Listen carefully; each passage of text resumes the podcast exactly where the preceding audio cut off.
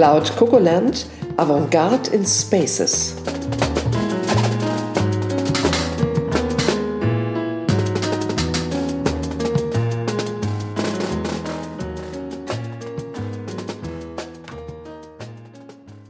Folge 8 Mobilität der Zukunft. Es ist ähm, heute auch wieder ein besonderer Sonntag, weil heute ist Wahlsonntag. Und ähm, heute nehmen wir wieder unseren Podcast auf. Und das hat natürlich viel mit diesem Thema zu tun, weil ähm, in den ganzen Wahlprogrammen, die wir, die ich mir auch so angeguckt habe, äh, dieses Thema nachhaltige Mobilität ähm, einen großen Schwerpunkt hatte. Und wir unterhalten uns heute mit einem ganz, ganz spannenden Gast äh, dazu. Und wir haben uns da sehr drauf gefreut, die Rosa und ich. Und das ist der Stefan Carsten. Und der Stefan ist Futurist und Urbanist. Ursprünglich hat er Geografie in Berlin studiert. Während des Studiums hat er dann äh, bei Daimler gestartet und als wissenschaftlicher Berater gearbeitet, wo er über 16 Jahre war und sich mit dem Wandel vom Automobilkonzern zu einem Mobilitätsunternehmen beschäftigt hat. Mittlerweile ist er freiberuflich tätig als Speaker, Autor, Gastprofessor und Berater. In einem kürzlich veröffentlichten Inter äh, Artikel im Spiegel war folgendes Zitat von Stefan zu lesen. Wir sollten auf Straßendiät gehen und Tankstellen durch Gemeinschaftsgärten ersetzen. Lieber Stefan, schön, dass du da bist. Ja, ich freue mich. Ganz herzlichen Dank für die Einladung. Wir freuen uns auch. Bevor wir jetzt anfangen, mit dir als Futurist zu sprechen, würde ich ganz gerne erstmal hören, was Karl, die Stimme der Zukunft, zum Thema Mobilität zu sagen hat.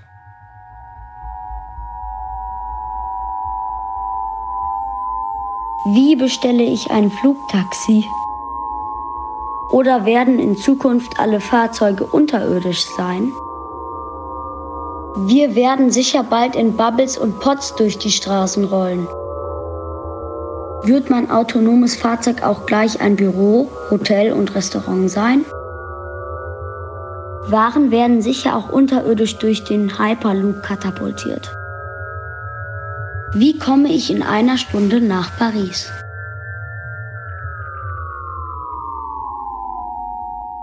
Stefan, du bist ein Futurist. Was ist der Unterschied zwischen einem Futurologen und einem Futuristen? Ähm, es, es gibt diesen Unterschied, aber den möchte ich eigentlich gar nicht so sehr betonen. Ähm, für mich sind Futuristen, Futurists sind Menschen, die sich mit der Zukunft auseinandersetzen und die in der Regel ein sehr optimistisches Verständnis von der Zukunft haben. Das heißt, wir sehen eher die Chancen in der Zukunft und nicht so sehr die, die Dystopien, die negativen Zukünfte. Was die Futurologen tun? Nee, die sind da, glaube ich, eher ganz allgemein unterwegs und erachten für sich die Zukunft als, als offen. Und äh, da gibt es sowohl Chancen als auch Risiken. Und das ist ja auch okay. Das mache ich ja auch manchmal. Aber im Moment bin ich eher als, als Futurist unterwegs. Dankeschön.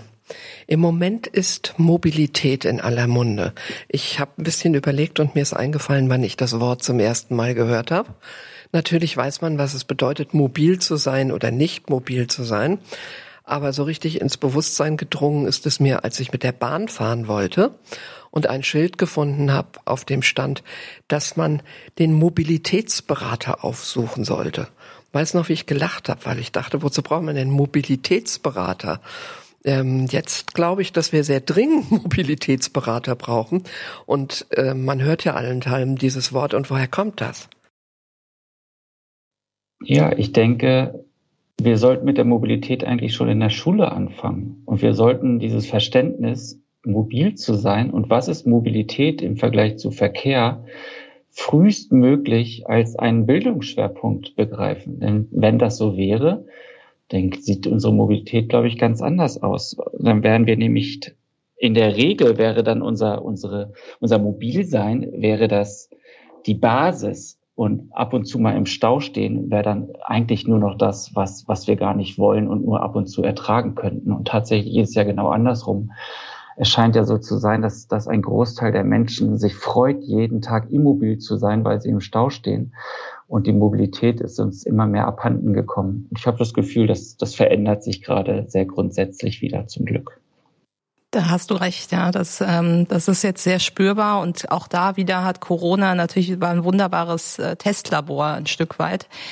Ähm, was ich ganz interessant finde, ist, also wir sprechen ja jetzt über die Mobilität der Zukunft, aber eigentlich sprechen wir über ganz viele relativ archaische Mobilitätsformen. Laufen, Fahrradfahren, ja, alles Dinge, vielleicht auch Bahnfahren, die es viel, äh, die es schon sehr, sehr lange äh, gibt. Also eigentlich so ein Trend äh, wieder ein bisschen zurück, oder? Also wohl als auch, würde ich sagen. Also es ist ja heute der Berlin-Marathon in, in Berlin und es ist wirklich wieder wunderschön zu sehen, wie, wie Straßen abgesperrt worden sind für vielleicht die mobilsten Menschen, die man sich vorstellen kann. Genau richtig, die sind zu Fuß unterwegs gewesen oder gestern mit, mit Inlineskatern unterwegs gewesen. Und die Räume der Stadt, die Straßen werden ihnen zur Verfügung gestellt und auf den, auf den Nachbarspuren sind dann unsinnig lange Staus von den Autofahrern, die nicht mehr dort fahren dürfen, wo sie normalerweise fahren dürfen. Die Polizei hat Stra Straßen und Nachbarschaften abgeriegelt. Und es ist ja, es ist ja eigentlich ein, das schönste Bild, was man haben kann, wenn die Straße und die Räume der Stadt wieder denen zur Verfügung gestellt äh, wird, die archaisch zu unterwegs sind.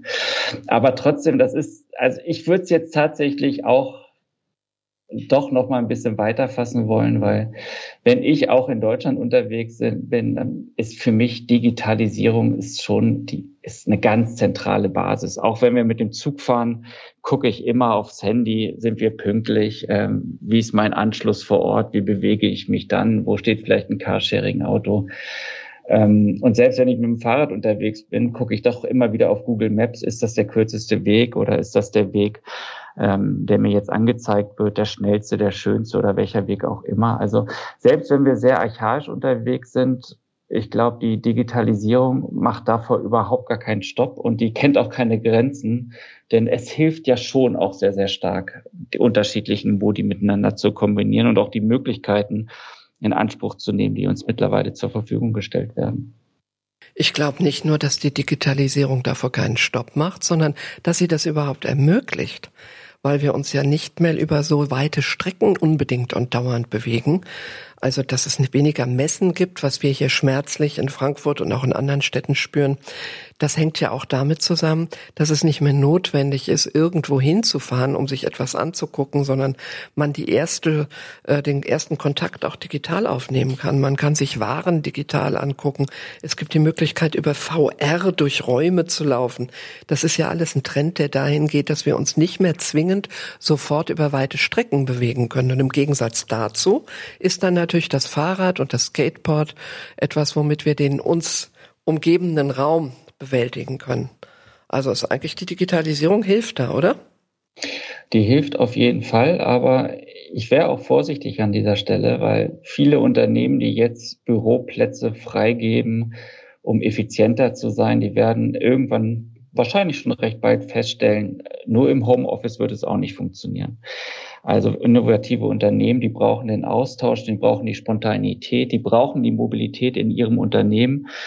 Ähm, kein Mensch ist mobil, wenn er sich, wenn er sich digital verabredet. Ähm, die meisten Menschen sind auch nicht besonders innovativ, wenn sie, wenn sie in einem geplanten Workshop sitzen, sondern die, die Innovativität findet bei den spontanen Begegnungen in der Kaffeeküche oder auf dem Weg ähm, zu, zum Mittagessen vielleicht statt. Ja, das ist, ich finde das immer ganz schön. Steve Jobs hat als sein Erbe von, von Apple, hat er den Infinite Loop ähm, übrig gelassen. Und der Infinite Loop ist, ist die Endlosschleife. Und das hat er ganz bewusst gemacht, damit die Menschen unendlich lange spazieren gehen können und sich unendlich häufig treffen können mit, mit Kolleginnen und Kollegen, mit denen sie möglicherweise sich sonst nie treffen.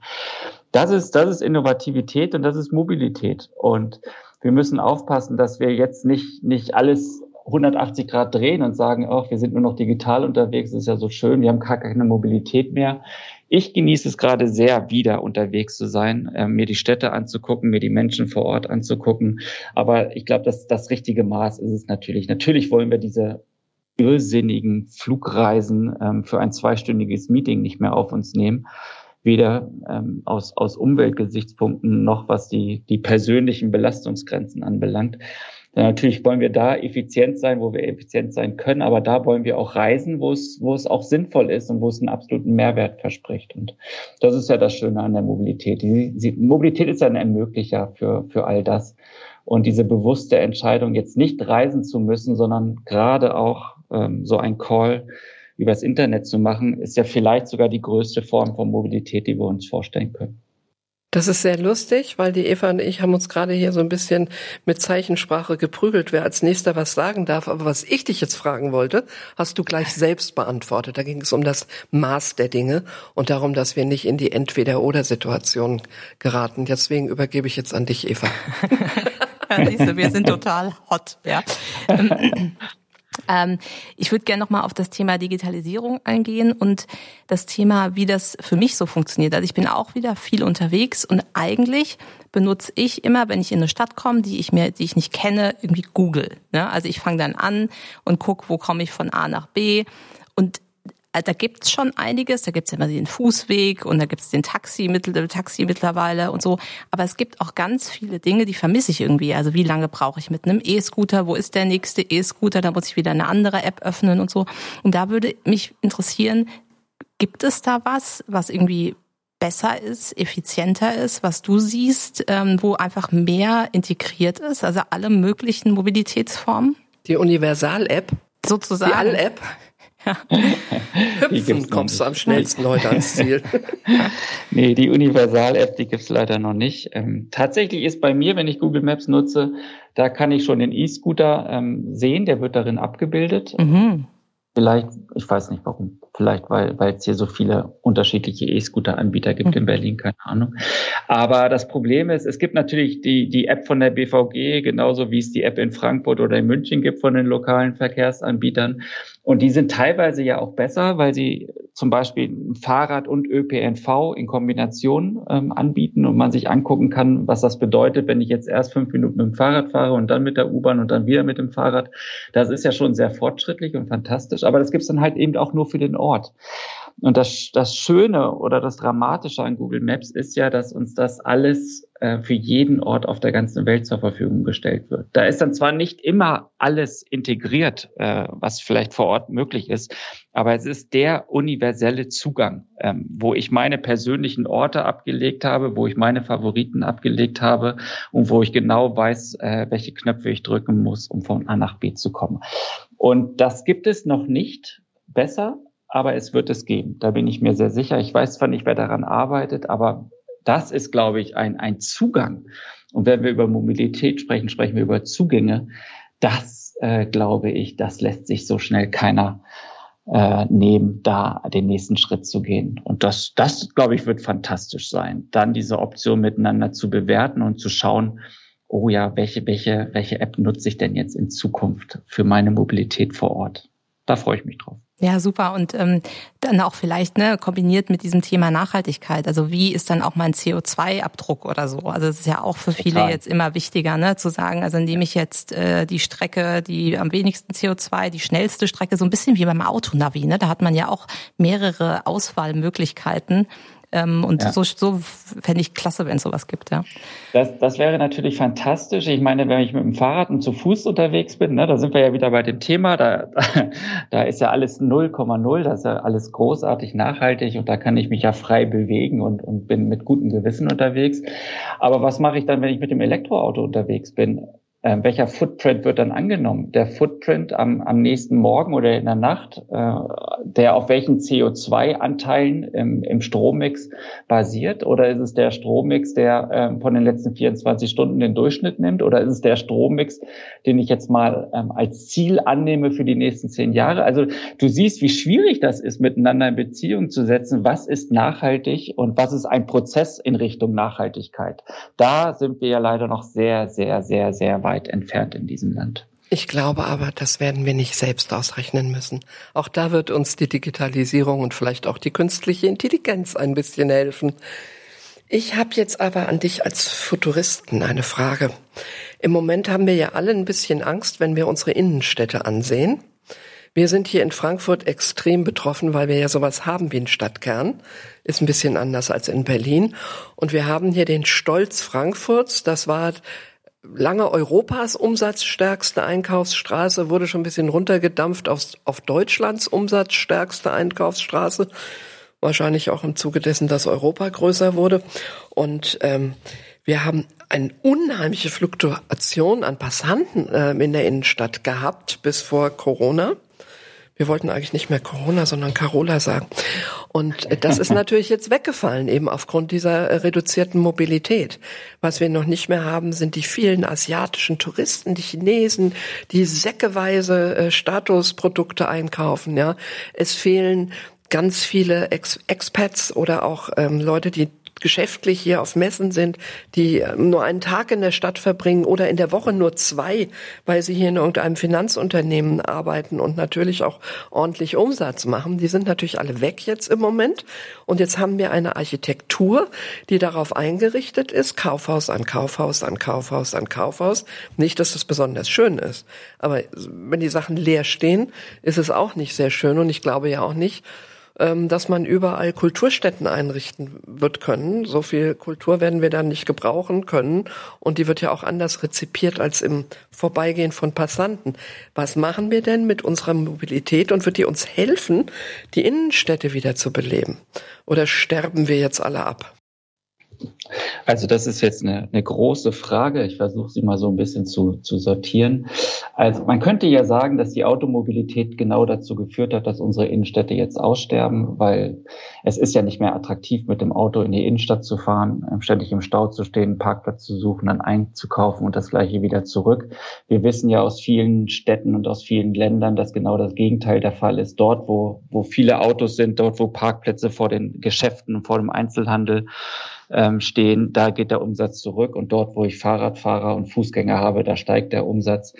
Die um Umsätze pro Einkauf, die sind bei den Fahrradfahrern und Fußgängern etwas geringer, aber dafür kaufen sie viel, viel häufiger an und viel, viel öfter ein, weil es natürlich mit dem Fahrrad viel einfacher ist einzukaufen. Also die Automobilität ist sicherlich einer der Gründe dafür, warum unsere Stereotypen Innenstädte so aussehen, wie sie aussehen wir Deutschen tun uns ja extrem schwer mit Veränderungen. Ähm, was ist das denn jetzt für eine fantastische Chance und Möglichkeit, endlich mal wieder andere Einkaufsstraßen und andere Innenstädte zu konzipieren, als diese ewig gleichen Konsumtempel, die die Angebote machen, die, die kein Mensch braucht. Da möchte ich doch lieber Grünflächen, Aktivitätsräume, Kulturräume, äh, vielleicht Essensräume, Spielräume ähm, haben, die und vielleicht auch Wohnräume haben, die die gänzlich andere Nutzung nachfragen, die vielleicht eine andere Innenstadt äh, besitzen, wo vielleicht auch gar keine Fußgängerzone mehr vorhanden ist, sondern wo durchaus wieder ein Auto auf einer Spur vielleicht fahren darf. Also du siehst, ich, ich verdamme das Auto gar nicht, aber es soll in, in Relation gesetzt werden, da, da wo es sinnvoll ist und es soll da weggenommen werden, wo es, wo es zu viel ist. Und ich sehe das als eine großartige Chance, die Räume, die wir jetzt seit 50, 60 Jahren vor der eigenen Nase haben, endlich mal neu zu denken und endlich mal anders über, über unsere Bedürfnisse nachzudenken und die umzusetzen. Das, das wäre doch eine tolle, das wäre doch eine tolle Chance. Solche Kategorien wie Umsatzstärkste und größte und schnellste, das sind Kategorien, die gehören definitiv der Vergangenheit an. Das Statusdenken, das verändert sich zum Glück ja dramatisch. Da geht es um, um Kultivierung, da geht es um Wissen, da geht es um, auch um Nachhaltigkeit, zum Glück sehr, sehr stark in breiten Bevölkerungsschichten. Das sind Attribute, die wichtig sind in der, in der Zukunft. Und ein Konzern wie Volkswagen, der über viele, viele Jahre ein einziges Ziel auf der Agenda hatte, nämlich der größte Automobilhersteller der Welt zu sein, der hat uns, glaube ich, sehr, sehr schön und plastisch die Augen geöffnet und gezeigt, ach, solche Ziele sind ja nicht nur absolut redundant und, und zu vernachlässigen, sondern sie schaden einem Unternehmen so dramatisch und so signifikant, dass wir hier ein anderes Denken und ein anderes Handeln brauchen.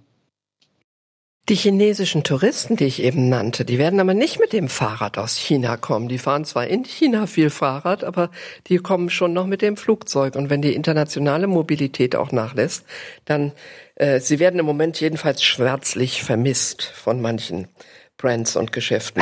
Ich habe aber noch eine andere Frage. Du würdest damit auch dem Stadtplaner Meckler widersprechen, Der möchte, dass, das war eine der ersten Einkaufsstraßen, diese Zeil immer nicht nur, weil ich aus dieser Stadt bin, sondern weil es ähm, auch, finde ich, einfach ein sehr gutes, symbolhaftes Beispiel ist. Eine der ersten so, ähm, es war eine der ersten reinen Einkaufsstraßen, noch bevor das überall gang und gäbe war. Und der hat gesagt, wir müssen jetzt sofort damit aufhören. Die Innenstadt verödet. Wir müssen die Zeil wieder für den Autoverkehr öffnen, damit die Leute aus dem Umland kommen und hier einkaufen gehen können. ja. Ich sag's schon mit dem Unterton der Ironie. Das kann ich mir nicht verkneifen. Ja, ja. Nee, das ist um Gottes Willen. Also das ist ja genau die Lebenswirklichkeit, die wir jetzt zur Verfügung haben. Also die Menschen in den Innenstädten und in den Städten im Allgemeinen sind mobil und sie werden konfrontiert mit der Automobilität der Menschen, die aus den suburbanen Räumen in die Städte fahren. Und das ist ja genau das, was wir nicht wollen. Das heißt, wir müssen Mobilität dorthin bringen, wo wir heute keine Mobilität haben. Und das ist eben der ländliche Raum und das ist der suburbane Raum. Dort habe ich keine Auswahl, dort habe ich keine Vielfalt, da kann ich keine Option bewerten, sondern da habe ich ausschließlich Automobilität, die geringste Form der Mobilität. Das heißt also, wir müssen versuchen, dieses Verständnis, gerne können wir die Zeit wieder für, für, die, für den Autoverkehr öffnen, für eine Spur, hatte ich auch gerade schon gesagt, aber eben nicht um die suburbanen Menschen Parkraum ähm, zur Verfügung zu stellen, sondern um den Raum neu zu denken, in dem, in dem das dann stattfindet. Und eben nicht nur die Einkaufspassagen haben, sondern einen, einen vielfältigen Urbanitätsmix, der eben Urbanität in den Mittelpunkt stellt und nicht ähm, Retail oder Einkaufen. Und das ist halt ein großer Unterschied. Und ja, da, ich bin mal gespannt, wie sich dann unsere Städte über die nächsten 10, 20 Jahre entwickeln werden. Das Schöne ist ja, dass sich unsere Städte gerade erstmalig verändern seit vielen, vielen Jahren. Und da bin ich wieder sehr, sehr optimistisch, dass es in diesem Sinne in eine, in eine andere Zukunft geht, als die, die wir jetzt lange, lange, lange Jahre vor der Nase hatten. Mhm. Da gibst du mir jetzt ein super Stichwort, weil ich wollte jetzt ein kleines Experiment mit dir machen. Und zwar würde ich gerne in das Jahr 2050 reisen. Also, oder egal, also weit in die Zukunft. So. Fern, fern, fern. Fern, fern, fern. Und ich würde dir gerne ein paar, ein, ein, ein Wort nennen, ein äh, Mobilitätskonzept und ich würde da gerne ganz spontan von dir eine Reaktion zu haben. Also ganz kurz und sehr spontan. Also so, ne? Einfach so aus mhm. dem Gefühl, was du denkst. Hyperloops halte ich für Europa für eine absolute Sackgasse. Wir haben fantastische Infrastrukturen und fantastische Mobilitätsmittel. Da brauchen wir keine neue Mobilität, die noch schneller, schneller, schneller, schneller eingefärchter ist als ohnehin schon. Danke. Dann das nächste. Volocopter, Drohnen und Flugtaxis. Die habe ich jetzt mal zusammengefasst halte ich für eine große, absurde ähm, Sackgasse. Äh, der Energieaufwand, um diese Flugzeuge zu befördern, ist extrem hoch. Diese Energie muss auch nachhaltig wieder produziert werden. Davon sind wir im Moment sehr, sehr weit entfernt.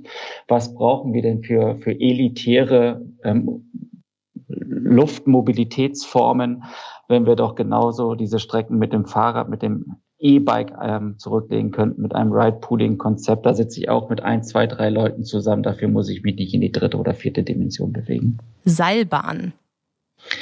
Ist ein wunderschönes Touristenkonzept. Damit könnte man zum Beispiel ähm, eine Seilbahn über den Main ähm, bauen. Finde ich sehr, sehr schön. Hat natürlich als Verkehrskonzept ähm, nur ein Schmunzeln auf meinem Gesicht übrig gelassen. Das ist absolut absurd, so etwas aus, aus Mobilitätsperspektive zu bauen. Aber für Touristen, glaube ich, eine, eine sehr schöne Bereicherung der Attraktion vor Ort. So, und das Letzte, ähm, und vielleicht hat Rosa sonst noch irgendwas, aber ähm, es ist jetzt kein klassisches Mobilitätskonzept, aber diese Luftstege, die man in Singapur jetzt immer mal wieder sieht, die ähm, verschiedene Gebäude quasi in einer ähm, äh, anderen Dimension miteinander verbinden. Also nicht nur mhm. die Straße unten, sondern sozusagen in der Luft äh, verbinden. Ja, das, das, das Gleiche gibt es ja in Kanada, aber unterirdisch. Bei minus 30, minus 40 Grad Außentemperatur im Winter hat man da die Passagen zwischen den Hochhäusern ähm, um ohne äh, die Atmosphärilien ähm, sich gut bewegen zu können. Ich meine, wir laufen in Zukünfte ein, wo über 40 Grad Außentemperatur normal sein werden. Wir haben alles dafür getan, dass der Klimawandel ähm, dramatische Auswirkungen haben wird. Ähm, kein Experte spricht heute von zwei Grad. Jeder Experte spricht von drei bis vier Grad ähm, Klimawandel und Temperaturerhöhung. Das heißt, jede Form des Schutzes und jede Form der, der sicheren Passage sind, sind, sind gut und richtig. ja, es könnte, könnten auch Bäume sein. Es muss jetzt kein Luftsteg sein. Wenn ich mir jetzt demoskopisch die Bevölkerungsentwicklung angucke, und da sage ich ja auch nichts Neues, dann werden die ganzen Babyboomer und die Leute meiner Generation bald alt und wahrscheinlich nicht mehr so leicht mobil. Die können zwar alle noch, bis sie äh, scheintot sind, meinen sie Auto fahren zu können, aber äh, ob das Fahrrad wirklich für alle eine Alternative ist oder das Laufen, das würde ich nochmal in Frage stellen. Wie ist das denn mit den alten Menschen, die nicht nur in der Stadt, sondern auch auf dem Land leben? Was bieten wir denen für Konzepte an, dass sie sich bewegen? Außer mit ihrem eigenen Körper. Ja, also ich will erstens das Auto nicht verteufeln oder verdammen oder, oder gänzlich aus unserer Gesellschaft exkludieren. Ähm, es gibt viele Menschen, die sind ähm, auf das Auto angewiesen und das ist auch vollkommen okay, wenn die mit dem Auto fahren. Es gibt viel, viel, viel, viel mehr Menschen, die ähm, aus Komfortgründen jeden Tag mit dem Auto fahren für Strecken, die fantastisch mit dem ÖPNV angebunden sind. Und die muss man ins Nachdenken ähm, bekommen und denen muss man an den, bei denen muss man die Kostendruck, glaube ich, erhöhen, damit sie sich darüber im Klaren sind, was sie der, der urbanen Gesellschaft antun. Ähm, es gibt, wir bewegen uns natürlich in Zukünfte hinein, wo autonome Taxis, autonome Kapseln, auto, autonome Ride-Pooling-Systeme ähm, gang und gäbe sein werden. In, in, München wird im nächsten Jahr das erste RoboCap, also dieses erste autonome Kapsel im gesamten Stadtgebiet unterwegs sein. Und das heißt, die, die Bürgermeisterinnen und Bürgermeister müssen sich ab sofort auf diese Zukünfte einstellen. Es kann sein, dass wir dann Tausende und Abertausende von solchen Kapseln in den Straßen haben. Wenn wir dann viele Straßen haben, werden die voll geflutet sein mit diesen autonomen Kapseln. Das ist das absolute Horrorszenario. Das ist dann noch viel, viel schlimmer als unsere Verkehrsbelastung, die wir heute äh, sehen. Wenn wir die Fahrspuren so weit reduziert haben und so limitiert haben, ähm, dass ich vielleicht dann nur noch auf einer Spur unterwegs bin oder vielleicht auch ein Einbahnstraßensystem habe, dann werden diese Kapseln dazu verwendet werden können, um die Menschen zu Hause abzuholen, zum ÖPNV ähm, zu transportieren und dann können die mit dem ÖPNV fahren. Es gibt natürlich unfassbar positive Effekte, ähm, wenn ich die Kostensituation äh, mir angucke. Das heißt, ja, das sind auch soziale Implikationen, wenn der Busfahrer oder die Busfahrerin nicht mehr vorne im Bus sitzt, sondern das einfach nur noch durch den Algorithmus gesteuert wird, dann ist es sehr viel kostengünstiger, mit diesem System unterwegs zu sein. Das bietet dann auch wieder neue Möglichkeiten für Menschen, ähm, die glauben, dass das eigene Auto kostengünstiger ist. Ähm, aber wir wissen ja alle, dass das nicht der Fall ist.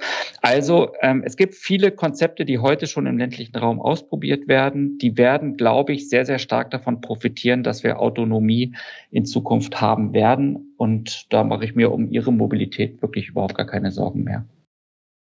Ich habe auch in die Zukunft geschaut. Ich habe einen alten Schulaufsatz, einen Tag in der Zukunft gefunden. Hm. Und da hat ulkigerweise zwei Sachen waren da besonders wichtig. Mode ich hatte mir in der Grundschule vorgestellt, wie wir aussehen. Wir hatten also alle Glatzen, vor allen Dingen die Frauen. Und komischerweise auch Mobilität und Verkehr. Wir hatten alle Flug, äh, Flugobjekte, ja, konnten rumfliegen und haben uns sogar in der Luft getroffen auf irgendwelchen Plattformen. Ja. Wenn ich das jetzt nochmal versuche weiterzudenken, das wird so nicht sein, weil wir müssen nicht alle durch die Lüfte fliegen. Da gebe ich dir also vollkommen recht. Aber wie sieht denn dann so eine Innenstadt aus in Zukunft? Wir wissen alle, dass, ähm, dass der Einzelhandel, das ist nicht mehr aufzuhalten. Wir brauchen nicht mehr so viele Geschäfte und vor allen Dingen die ganzen großen Ketten brauchen wir nicht. Die werden ja jetzt immer mehr schon durch Onlinehandel ersetzt und also unsere Einkaufsstraße hatte von einem schwedischen Modekonzern drei Geschäfte. Jetzt haben sie nur noch eins, finde ich jetzt nicht so schlimm. Aber was machen wir jetzt mit den Flächen? Wie sieht's dann aus in der Stadt? Was also glaubst das, du, was passieren wird? Ja, also das, das was wir in, in Schweden und in Skandinavien sehen, ist, dass die Menschen vor Ort befragt werden, wenn ihr vor die Haustür tretet, was möchtet ihr denn vor Ort haben? Ähm, und da werden alle Nachbarschaften werden jetzt gerade abge, abgefragt. Und dann stellt man fest, in dem einen Haus möchten die einen Spielplatz haben, direkt in dem Haus daneben möchte man vielleicht ein, ein, ein E-Scooter-Rack haben im nächsten möchte man eine Parkbank haben, um zu verweilen und im nächsten möchte man vielleicht eine Carsharing-Option haben. Das heißt, diese Bedürfnisse werden in Zukunft übereinander gelegt und wir werden feststellen, wie dann diese Räume aussehen könnten oder aussehen, aussehen werden. Ähm, dann baut man Installationen meistens sehr schön aus, aus Holz. Ähm, in Deutschland werden die ja leider eher sehr, sehr hässlich gestaltet, aber in Skandinavien ist man da auch ein bisschen weiter, was Design und, und Architektur anbelangt. Und dann dann, dann wird man sich anpassen und wird man gucken, okay, sind das meine Bedürfnisse oder müssen wir, müssen wir vielleicht an den Lösungen doch noch, noch etwas verändern, müssen wir vielleicht etwas anpassen. Also wir müssen die Menschen mitnehmen und sie fragen, was sie eigentlich vor Ort ähm, umgesetzt haben möchten. Und wir dürfen uns nicht hinstellen und vor allem ich darf mich nicht hinstellen und sagen, die Frankfurter Innenstadt wird in 20 Jahren so oder so aussehen. Das heißt, wir müssen Menschen in die Städte bekommen, wir müssen von diesen monotonen und ja, Stereotypen äh, Nutzung müssen wir weggehen und, und Städte gemischt und, und multifunktional denken. In, in jeder Parzelle, auf jedem Quadratmeter muss im Grunde genommen ein, eine Funktionsmischung stattfinden. Und wie diese Funktionsmischung genau aussieht, das bestimmen die Menschen vor Ort. Aber es wird weder Vororte geben, die nur noch ein Einfamilienhausbrei sind, noch wird es Innenstädte geben, die nur noch Retail sind oder nur noch oder nur noch ähm, Essen gehen sind, sondern es wird an jedem Ort sehr, sehr viel mehr unterschiedliche Funktionen geben, als dies heute der Fall ist. Das sind die Lehren aus Corona und das sind die Lehren aus dieser ökonomischen Sackgasse, in die wir jetzt hineingesteuert sind. Ja, also das sind natürlich auch die Basis für so Konzepte wie diese 15 Minuten Stadt in Paris. Ne? Das ist, genau, ähm, das ist ja genau, genau das. Ähm, eine, also dieses Thema der Flugtaxis, ich oute mich jetzt mal, ich habe äh, wahnsinnige Flugangst. Deswegen bin ich du da. Auch. Ich auch. Ich auch. Also, Haben wir uns noch nie eingestanden. Ich brauche echt immer einen Whisky normalerweise äh, beim Fliegen, sonst schaffe ich es nicht. Aber deswegen ist das für mich so ein Thema, mit dem ich mich gar nicht so intensiv beschäftige oder wo ich gar nicht so ähm, ja fasziniert bin vielleicht auch. ja. Aber was mich wahnsinnig fasziniert, ist äh, die unterirdische Dimension. Ja, also dieses Thema ähm, was passiert unter der Erde. Und da gibt es ja so eine eine Geschichte. Ich meine, wieder mal Elon Musk, ja, also es gibt irgendwie kein Zukunftsthema, äh, was man irgendwie ohne diesen Namen mittlerweile ähm, machen kann. Und er hat ja eine, eine Company gegründet, die Boring Company, ja. Ähm, ich glaube, das war so, du weißt es vielleicht besser, aber dass er im LA im, im Stau stand und gesagt hat, das kann doch nicht wahr sein. Ähm, ich baue jetzt eine Tunnel, Tunnelbaumaschine und das Warten auf Godot hat dann ein Ende und diese, diese Maschine heißt eben auch Godot und er will jetzt da irgendwie Tunnel bauen, hat er irgendwie auch angefangen. Also dieses Thema der unterirdischen Logistik, das finde ich mega interessant. Ja, wie, wie, wie, siehst wie ist dein Blick darauf? Ja, ähm, also erstens finde ich Elon Musk extrem faszinierend. Ich finde es, ich finde es absolut bezeichnend, wie in deutschen Medien mit ihm umgegangen wird. Ähm, für die einen ist er schon auch so der große Investor und der große Vordenker, aber ganz viele hauen dann immer so Nebensätze rein, ah ja, der Elon und so weiter. Ne? Das ist, das ist so fatal. Es ist so schrecklich. Ich meine, ich war ja lange Jahre in einem Automobilkonzern und ich höre die Managerinnen und Manager, es waren ja fast alles nur Manager damals, ich höre die noch laut lachen, als wir zum ersten Mal über, über Tesla gesprochen haben. Man glaubte ja jahrzehntelang ähm, durch, das, durch, das, durch die eigene Lobbyarbeit und durch den Einfluss auf die Politik könnte man jeden Wettbewerber außen vor lassen. Man könnte jeden Wettbewerber klein machen. Und das ist ja für mich, ist das ja das Schönste an der Corona-Krise, falls man sowas überhaupt sagen darf. Das darf man sicherlich überhaupt nicht sagen. Aber das, was als positiven Effekte, die ich ist Corona nicht alles schlecht, ist, dass die Politik der deutschen Automobilherstellern gesagt hat, ey, ihr bekommt eine Kaufprämie, aber ihr bekommt sie für Elektroautos ja, was kein Hersteller haben wollte, was keiner beherrscht, was keiner kann. Und man sieht ja diese Autos, die von den deutschen Herstellern jetzt auf den Straßen sind. Das ist ja wirklich ein Armutszeugnis par excellence. Und das ist ein, ein Paradigmenwechsel, wie man ihn sich nicht hätte vorstellen können. Aber ich habe, glaube ich, schweife, glaube ich, etwas. was, was sagst du zu unterirdischer Logistik? Also ich würde es, ich würde es sogar noch einmal ein bisschen spezifizieren. Du kennst vielleicht auch die ähm, Stadt Songdo, ne? Und ähm, da hat, gibt's ja auch so Themen, dass ich äh, eben, ne, also du wirfst irgendwo Müll rein, das vereinzelt sich dann unterirdisch. Also ich bin irgendwie total fasziniert davon, dass Dinge, die vielleicht ohne Menschen und ohne Tageslicht und so funktionieren. Das, was du eben auch angesprochen hast, dieses Jahr, wenn es mal sehr heiß ist, dann kann man unterirdisch vielleicht Dinge miteinander verbinden und dann nimmt man auch oberirdisch keinen Platz weg. Das, das finde ich so, ja.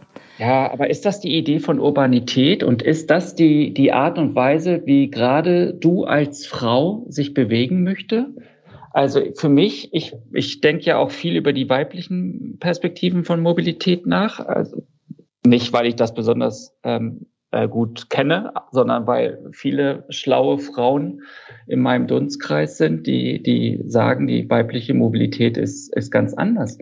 Und natürlich sind öffentliche Räume, die unter der Erde liegen oder öffentliche Räume wie, wie Parkhäuser, sind halt ein absolute No-Go ähm, für Frauen, gerade wenn es um Mobilität geht. Und deswegen finde ich, also lasst uns doch unsere fantastische europäische Baukultur nutzen und unsere Städte neu denken und neu umbauen. Aber lasst uns es so machen, dort, wo Öffentlichkeit stattfindet und wo Öffentlichkeit ist, da, wo wir spontane Begegnungen haben und uns austauschen können. Und dann vielleicht, wenn das gar nicht anders möglich ist, von mir aus auch gerne unterirdisch. Aber das hört sich so ein bisschen nach Verdrängung an und nach so ein bisschen nach einem öffentlichen Raum, wie ich ihn eigentlich nicht so gerne bespielen möchte und wie ich glaube, dass Frauen abends auch gar nicht so gerne unterwegs sein, sein möchten. Aber wenn du das als Frau anders siehst, finde ich das zumindest ganz, ganz spannend. Also ich würde vielleicht ganz kurz, ich würde eher unter die Erde gehen als, als in die Luft wahrscheinlich. Ja. vielleicht am Rande. Eva und ich ja. haben uns in einem Parkhaus kennengelernt. Zwei Frauen. ja. Nochmal was anderes. Ich habe das Gefühl, ich habe das Gefühl, dass die Städte gar nicht für die Menschen geplant werden, die in ihnen, in ihnen leben, sondern für irgendwelche Funktionen. Also für das, was wirtschaftlich notwendig ist, sind wir eine Stadt, die äh, eine große Logistik haben muss, kommen, wird das Kapital erwirtschaftet, indem Leute von außerhalb kommen, ähm, haben wir, brauchen wir Städte, wo viel transportiert werden kann. Ja, brauchen wir große Lagerhallen, brauchen wir ähm, brauchen wir Rechenzentren, Rechenzentren, dass also das alles die Aspekte sind, unter denen eine Stadt gebaut wird und nicht unter dem Aspekt, wie, was brauchen die Menschen, wenn sie in ihnen leben? Also ganz anders, als du es aus Skandinavien eben erzählt hast. Ja, ich, bei manchen Vorträgen stelle ich am Ende die etwas provokante Fragen.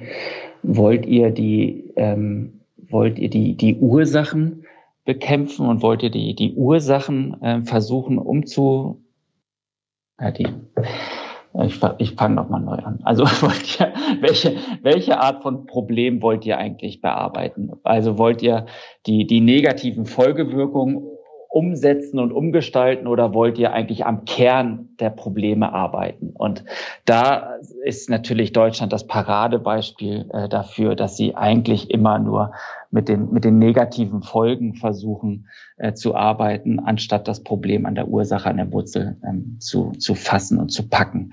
Und da ist es ja immer so, jetzt versuchen wir die Rente doch noch mal ein bisschen dahingehend zu verbessern, jetzt versuchen wir die Altersvorsorge doch mal da ein bisschen kleines Stück ähm, anzupassen. Und das ist genau das Gleiche mit der Mobilität. Uh, you get what you design for. Und das ist in Deutschland ja leider auch noch nicht so richtig verstanden. Ähm, da wird dann halt doch nochmal die nächste Spur gebaut, weil man doch glaubt, damit den Autoverkehr in Griff zu bekommen. Aber nein, you get what you design for. Du kriegst dann noch mehr Autos anstelle von weniger Autos. Und da ist Skandinavien, aber auch natürlich äh, die Niederlande und mittlerweile ja auch Frankreich und viele Städte in, in Italien ähm, sind uns ja, was Mobilität anbelangt und was die Stadtplanung anbelangt, uns in Lichtjahre voraus, weil sie verstanden haben, wir müssen die Städte neu denken und neu verstehen und genau wie du sagst, die Bedürfnisse der Menschen in den Mittelpunkt drücken und nicht so sehr die Wirtschaft oder, oder das, das System noch so weit justieren, dass, dass es möglicherweise dann noch mal fünf Jahre funktioniert. Stell dir vor, du bist an der Macht und du kannst jetzt sagen, wir planen jetzt die Städte in Deutschland neu und wen würdest du alles an einen Tisch rufen? Um Gottes Willen. also ich würde, ich würde natürlich bei den Nachbarschaften anfangen. Ähm, jede Stadt ist eine Summe ähm, von Nachbarschaften und ich würde eigentlich Akteure aus den Kiezen, aus den Nachbarschaften zusammenbringen und würde Sie befragen, was braucht ihr eigentlich vor Ort für eine, für eine lebenswerte, für eine attraktive und auch für eine sichere Nachbarschaft? Und dann würde ich mit diesen Menschen die, die Orte und die Räume ähm, so verändern, dass sich nach und nach die gesamte Stadt verändert. Und ich finde ja, ich, es ist ja wirklich absurd, ähm, wenn man sich neue, wenn man sich auch neu geplante Nachbarschaften in Deutschland anguckt. Ich muss das leider so offen sagen, aber Frankfurt-Riedberg ich hoffe, davon, da wohnt keiner von euch, ähm, aber ihr wart sicherlich schon mal dort gewesen. Da ich wohnt ja kein Frankfurter. Selten, selten. Ja, ja, ja. ja, ja, ja. Ich mach, ich habe schon Exkursionen aus Berlin in Frankfurt-Riedbeug durch, durchgeführt, um, um den Menschen zu zeigen, wie heute in Deutschland noch gedacht und geplant wird. Also so ein toter Ort. Ähm, der quasi jetzt gerade erst fertiggestellt worden ist, der nur mit Carports ausgepflastert ist, der hochgradig segregiert ist, wo es nur homogene Nachbarschaften gibt, wo, wo es keine Lebensqualität, keine Attraktivität gibt, kein ähm, in diesen Ort reisen und aus diesem Ort rausreisen, sondern einfach nur Fluchtgedanken, die man dort morgens hegt und abends muss man an diesen Ort zurück genau das ist halt das Gegenteil von dem, was wir brauchen, sondern wir brauchen gemischte, attraktive Quartiere, wo, wo jeder Mann und jede Frau und jedes Kind ähm, sicher ist und leben möchte und alle urbanen Funktionen nachvollziehen kann, die, die es braucht. Also da müssen wir anfangen und ja, wir müssen vor allem in den, in den Vororten nach, anfangen, die zu verändern. Und das wird ja in Paris auch mittlerweile sehr, sehr stark gemacht, indem diese Fahrradspuren ja nicht nur in der Innenstadt, sondern immer weiter in die, in die Vororte ähm, reingebaut werden, um, um dort das Mobilitätsverständnis ähm, zu verändern. Dann werden, wenn, wenn Leerstand ist, gibt es dann eine Agentur, die greift diesen Leerstand auf und versucht das nach den Prinzipien der 15 Minuten Stadt dann wieder zu mischen, wieder zu kultivieren, wieder andere Funktionen dort anzubieten. Und das ist ein, ein ganz anderes Verständnis von Raum, als wir das aus Deutschland kennen. Ja. Was ich interessant finde, ist, dass du den Leuten ähm, quasi diese Weitsicht ähm, zutraust. Also wenn du sagst, du holst die Nachbarschaften an den Tisch, ähm, dass du äh, quasi damit äh, natürlich auch irgendwie äh, denkst oder ne, dass die so weitsichtig dann noch planen können. Also ich, ich erlebe halt auch viele äh, Menschen, die jetzt sehr zum Beispiel an dem Auto festhalten und sich das nicht ähm, vorstellen können, dass das nicht funktioniert. Und manchmal frage ich mich, ob es da nicht einfach also einfach Dinge erstmal umgesetzt werden müssen, damit die Menschen erfahren, wie es dann ist. Ja. Weißt du, was ich meine? Also ich verstehe genau, ja. ich verstehe genau, was du meinst. Ja. Ähm, diese Menschen können sich einfach keine alternative Zukunft vorstellen. Und das ist vielleicht auch richtig, ähm, dass wir da viel stärker mit Bildern arbeiten müssen, mit positiven Geschichten arbeiten müssen, mit Narrativen aus anderen Städten, aus anderen Stadtteilen arbeiten müssen, um, um dieses Bewusstseinswandel überhaupt ähm, überhaupt denken zu können, überhaupt verstehen zu können. Ähm, ich bin, ich bin fest davon überzeugt, die Menschen wollen nicht im Stau stehen. Ich bin fest davon überzeugt, die Menschen wollen nicht in einer Stadt leben, äh, wo die Menschen sterben, weil die Luftqualität so schlecht ist. Ich bin fest davon überzeugt, die Menschen wollen nicht ähm, ihre Lebenserwartung um drei, vier Jahre reduziert wissen, weil sie an einer lauten Straße wohnen. Bin ich fest davon überzeugt. Und das sind alles Fakten. Das ist nichts, was man sich ausgedacht hat, sondern das ist gemessen worden über viele, viele Jahre. Und dieser empirische Befund ist da. Und deswegen glaube ich, wir sind hier in eine, in eine Gegenwart hineingeschlittert ähm, aus, aus rein ökonomischen Prinzipien und das, das dreht sich gerade extrem. Wenn wir an diesen Prinzipien weiter festhalten, haben wir keine ökonomische Zukunft mehr. Ähm, ich propagiere ja das Fahrradfahren und zu, ähm, zu Fuß gehen, weil das für Unternehmen ein wichtiger Attraktivitätsfaktor ist, weil das für Unternehmen ein wichtiger Standortfaktor ist. Also wenn wir uns weiter wirtschaftlich erfolgreich betätigen und positionieren wollen, brauchen wir andere Städte als die Städte, in denen wir heute leben. Und das ist, glaube ich, das ist tatsächlich etwas, was die FDP, glaube ich, auch so noch nicht verstanden hat. genau, Fast damit rekurrierst du wieder auf den Wahltag. Ich gucke auf die Uhr. Die Zeit ist tatsächlich im Fluge vergangen. Wahnsinn, ja, ich total glaube, schnell. Das war eigentlich auch ein schönes Schlusswort. Möchtest du noch zum Schluss irgendwas loswerden? Hast du einen Appell? Ähm, also, wir kaufen ja gerade alle Fahrräder und das ist ja fantastisch zu sehen, wie viele Menschen auf Fahrrädern gerade unterwegs sind, wie sie lächeln, wie sie sich freuen, wie sie gesund sind, wie sie aktiv sind. Lasst uns doch diese Bilder im Kopf haben, wenn wir jetzt heute Abend uns, uns die Wahlen angucken und die Ergebnisse angucken. Ähm, wir könnten uns, viele, viele Menschen könnten sich sehr viel besser und sehr viel positiver fühlen, wenn sie Mobilität als solches begreifen würden, was sie eigentlich ist. Und wenn wir dann noch das Verständnis haben, dass sich unsere Innenstädte, ähm, dass auch unsere Innenstädte andere Orte sein können und eben nicht dieses Kaufhaus in, in, in Magdeburg, was so den Stereotypen Konsumenten anspricht, sondern auch ein Ort der Begegnung, ein Ort des Austausches, ein Ort der Kommunikation sein kann und der mit anderen, mit anderen Räumen bespielt wird. Wow, ich glaube, dann ist es der Zeitpunkt, wie wir uns auf, auf diese Welt wieder freuen können und dürfen. Jetzt haben wir ja wieder ein Zitat am Schluss. Rosa, ja. hast du was vorbereitet? Ja, meins ist lang. Und deins? Kurz. Dann fange ich an.